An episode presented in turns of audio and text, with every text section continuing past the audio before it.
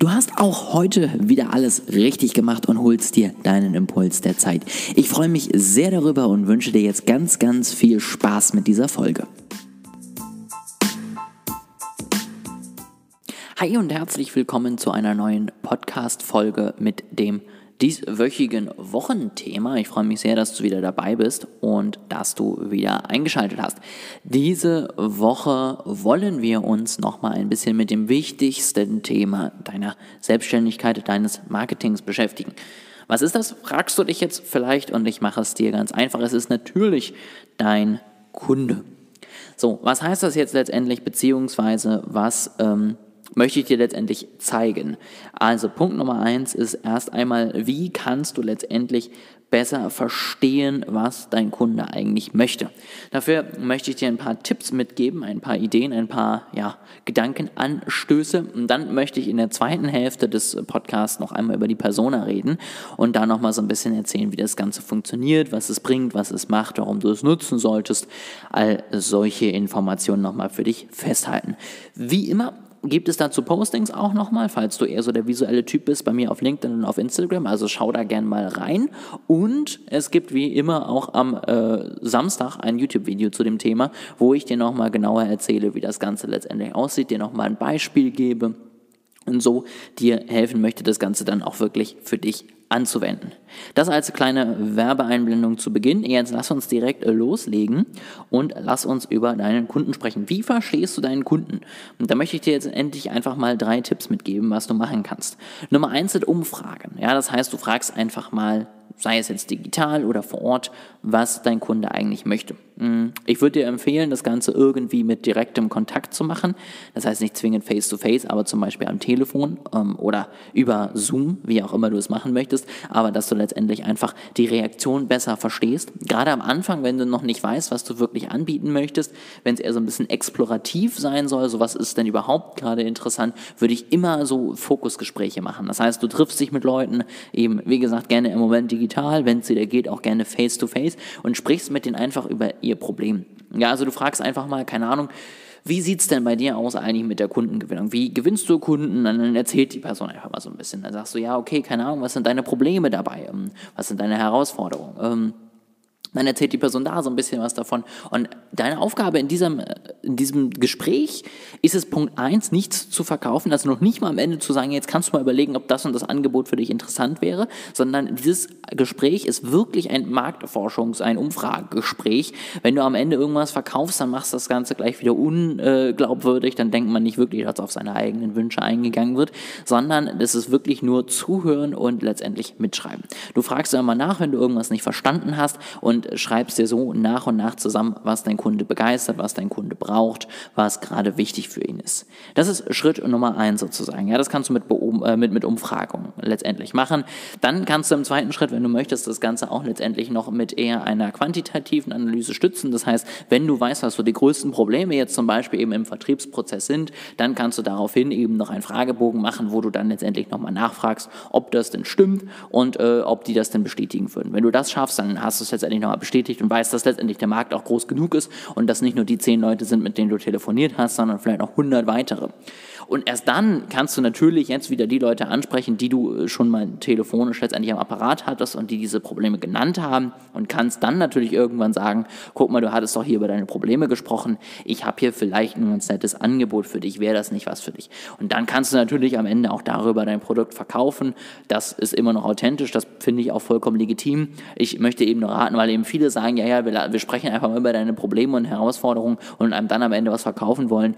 Das ist dann irgendwann eher nervig als wirklich hilfreich. Deswegen passt da auf, dass du da nicht in dieselbe Falle tappst. Schritt Nummer zwei, Beobachtung. Beobachtungen sind gar nicht so einfach, ja, weil du kannst natürlich nicht einfach dich bei jemandem zu Hause hinstellen und sagen, ja, koch mal Essen, jetzt zum Beispiel, wenn du Pfannen herstellst oder so. Aber du kannst auf jeden Fall ähm, im Moment zum Beispiel sagen, keine Ahnung, teile mal deinen Bildschirm und geh mal durch den Bestellprozess auf der Website. Dann ja, lässt du einfach den Kunden mal bestellen und guckst mal, welche Buttons sieht er, welche Buttons ignoriert er, ähm, wo klickt er drauf, wie, wie weit scrollt er. Ja, all solche Informationen, das kannst du zum Beispiel machen. Das kannst du dann letztendlich auch, sobald es wieder möglich ist, machen, indem du jemand über die Schulter guckst und kannst sagen, ah, okay, guck mal, der klickt jetzt gar nicht auf den Button, den ich immer dachte, der so wichtig ist, sondern der braucht noch ein bisschen mehr Infos und klickt dann erst weiter unten auf der Seite auf den Button. Dann fokussiere ich den vielleicht mehr letztendlich auch. Und solche Sachen ist einfach ganz interessant, die zu wissen, die zu kennen und da solltest du auf jeden Fall zum Beispiel das mit deiner Website mal machen. Du kannst natürlich auch sagen, ja, wenn du ein digitales Produkt hat, äh, hast, äh, guck dir doch mal das Produkt an mit mir und geh da zusammen durch. Auch da kannst du wieder Bildschirm teilen und dir das Ganze dann letztendlich angucken, wo interagiert der Kunde mit und wo nicht. Ja, und sowas kannst du natürlich auch, äh, wenn du ein bisschen mehr Budget hast und Produkte richtig herstellst, auch mit Kunden machen, die vor Ort sind. Dass du also sagst, keine Ahnung, ich treffe mich mit vier Leuten, die in meine Zielgruppe gehören und gebe denen mal mein neues Bügeleisen in die Hand und lass die einfach mal damit arbeiten. Und so lernst du natürlich vor allen Dingen auch einfach, was deinem Kunde wichtig ist, ohne dass du ihn fragen musst. Du erkennst es nämlich einfach in der Benutzung. Ja, und wenn du einfach Ahnung von deinem Fach hast, dann weißt du auch, was das heißt. Ja, also du musst natürlich am Ende selber dann noch sagen, okay, keine Ahnung, zum Beispiel den Button auf der Website oder den Knopf auf dem Bügeleisen hat er oder sie irgendwie ignoriert. Ähm, warum denn eigentlich? Das kannst du natürlich nachfragen, das kannst du aber vielleicht ja auch erschließen. Und dadurch kommst du eher so auf äh, ja, weiter hinterstehende Bedürfnisse, ja, auf implizite Wünsche, die man vielleicht gar nicht so artikulieren kann, die sich aber eben zeigen in dem Moment, wo man letztendlich dann mit dem Gerät interagiert. Das sind Beobachtungen, wie gesagt, es ist eher was für das größere Budget und den größeren Einsatz, weil du natürlich da ein bisschen mehr Zeit für brauchst und auch mit ein paar Leuten das Ganze machen musst. Und äh, gerade wenn du ein Produkt hast und nichts Digitales, musst du letztendlich auch einen Raum stellen, musst du das Ganze vorbereiten. Wenn du das aber machst, dann sollten die Ergebnisse auf jeden Fall wirklich hilfreich sein und dann kannst du da wirklich auch mal dein Geld besser angelegt haben, als in vielleicht nochmal ein Tausender für Facebook-Werbung rauszuklatschen. Also eine Idee, wenn du sowieso gerade skalierst, das Ganze nochmal zu prüfen, indem du einfach nochmal genauer feststellst, wie deine Kunden letztendlich mit deiner Website, deinem Produkt äh, und deinen Angeboten interagieren. Und zu guter Letzt ist das Thema Feedback natürlich unglaublich relevant. Also Du hast natürlich Kunden und die würde ich immer mal wieder fragen, sei es indem du den Gutschein vielleicht anbietest, sei es indem du sie vielleicht andersweise nochmal ansprichst, indem du es vielleicht auch beilegst. Ja, all solche Sachen. Und wenn du es tatsächlich schaffst, einfach deine bestehenden Kunden regelmäßig mal zu fragen und letztendlich auch immer nur ausgewählte Leute, du willst ja auch nicht mehr dieselben damit nerven, aber einfach mal zu sagen, okay, du hast vor drei Wochen zum Beispiel eben bei uns deine Socken gekauft, ähm, bist du denn zufrieden mit dem Produkt? Was war gut, was war schlecht? Äh, wo siehst du Dinge, die besser sein könnten?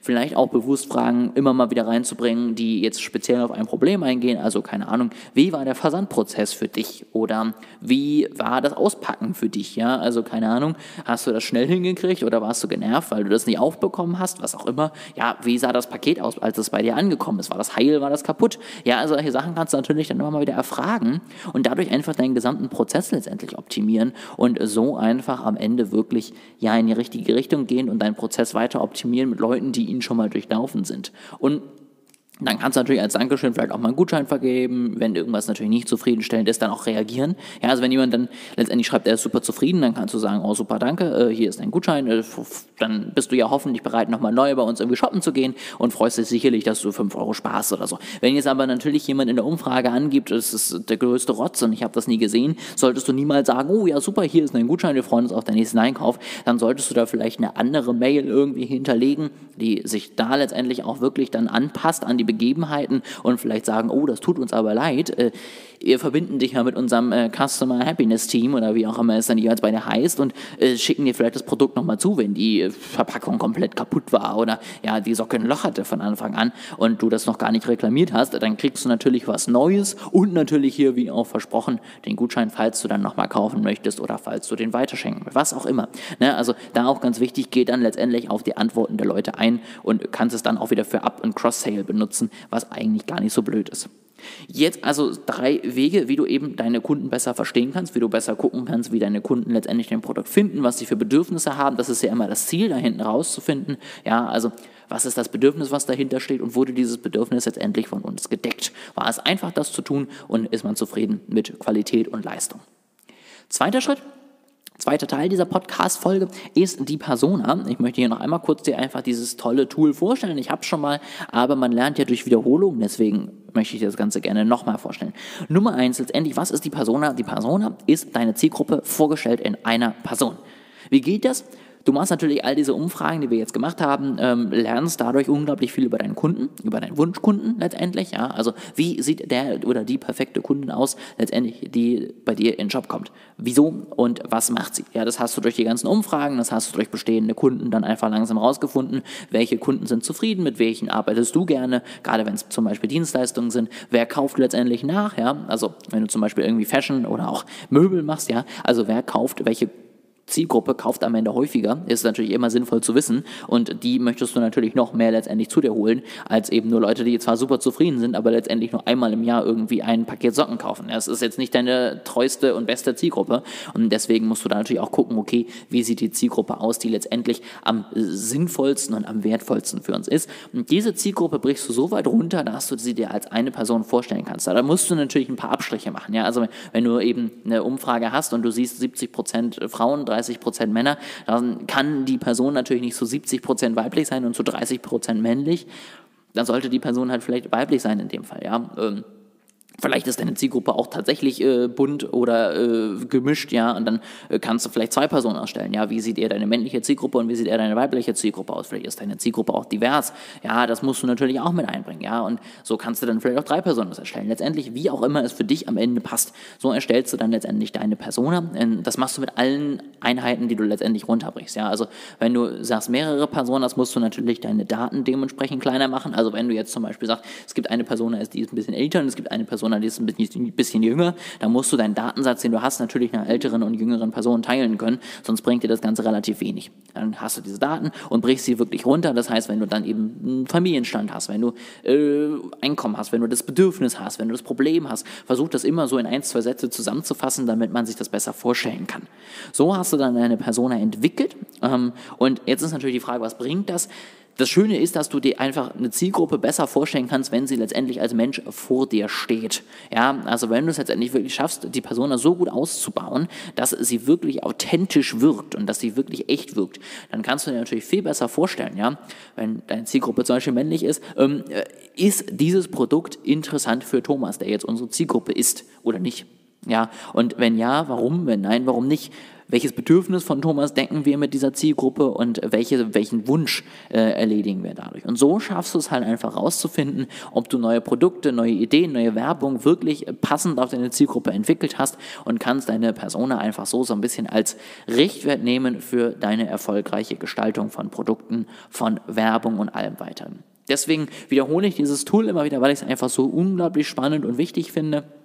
Wenn du noch mehr zur Analyse wissen möchtest, wenn du noch mehr äh, zu diesem Thema haben möchtest, schau auch gerne mal auf meiner Online-Akademie vorbei. Ähm, die findest du letztendlich in der Beschreibung. Sonst äh, auch gerne einfach mal bei uns auf der Website northpro.consulting slash lounge. Da findest du letztendlich unser Angebot, äh, wie das Ganze aussieht, wie das Ganze dann letztendlich gestaltet ist. Kannst das Ganze für 14 Tage testen, musst nur einen Euro dafür zahlen. Also schau dir das gerne mal an, sei dabei und äh, bilde dich einfach noch besser weiter, lerne noch mehr zum Thema Marketing und ich freue mich auf jeden Fall, wenn ich dich da begrüßen darf. Ansonsten wünsche ich dir jetzt eine ganz erfolgreiche Woche. Ich hoffe, dieser Impuls war hilfreich und äh, wertvoll für dich und ich freue mich, wenn du auch in der nächsten Woche hier wieder einschaltest.